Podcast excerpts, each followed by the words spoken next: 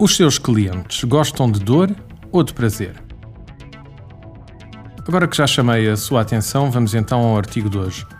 De muitos fatores contribuem para uma correta condução e fecho de um negócio, existe um que permeia muitas vezes a forma como podemos ou não alinhar e orientar toda a nossa estratégia com um cliente. Os seres humanos têm dois polos de motivação principal. Não quer dizer que sejam os únicos, mas são dois polos muito importantes na maneira como avançam ou recuam face a uma decisão. Trata-se de facto de se orientarem principalmente para os benefícios, prazer, ou de fugirem das consequências negativas de uma situação, dor.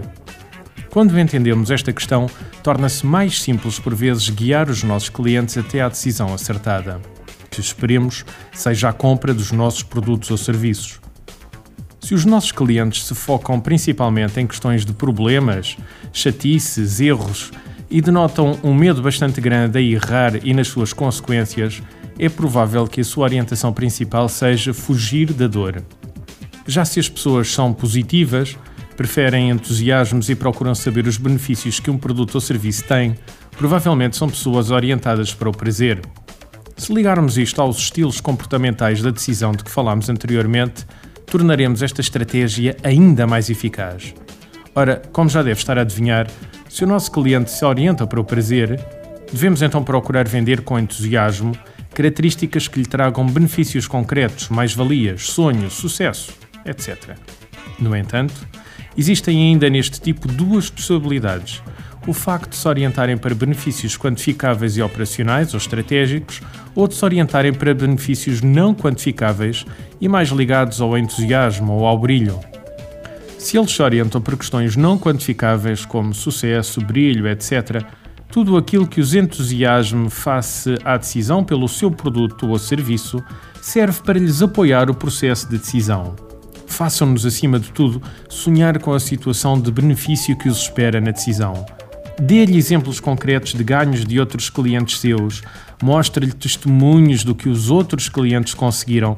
Enfim, faça-nos viver de facto a situação, ativando o mais possível a sua imaginação.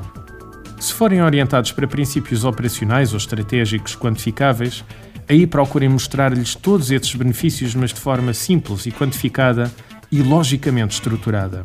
Este estilo, em particular, não demora muito a decidir quando lhe apresentam toda a informação sistematizada que necessita para tomar uma boa decisão. Agora, se a estratégia principal deles é a fuga da dor, procure quantificá-la e intensificá-la lentamente.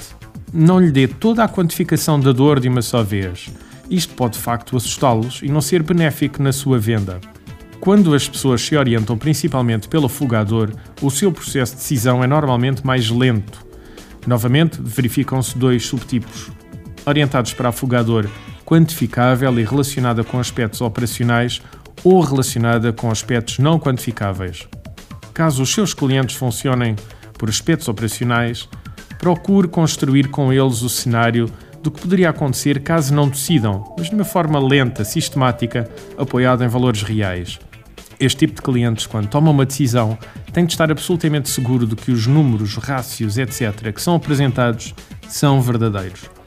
Na prática, são eles que constroem na sua cabeça a validação da sua decisão e raramente se deixam influenciar por questões emocionais ou pelo relacionamento que você quer eventualmente criar com eles.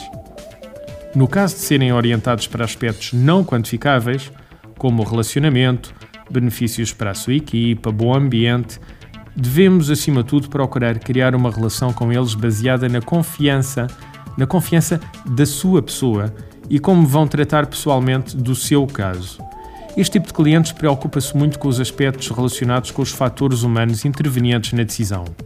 Por vezes, é capaz de não decidir se achar que as pessoas da sua equipa se irão opor à decisão.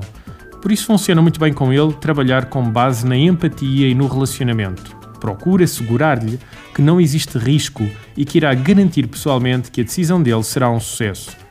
Hoje, pare um pouco e analise qual a motivação principal do seu cliente para a decisão vai ver que os seus processos comerciais se tornarão ainda mais eficazes. Artigo de José Almeida, locução de João de Souza, produzido nos estúdios da Universidade Autónoma de Lisboa. Procure mais recursos no site ideiasedesafios.com.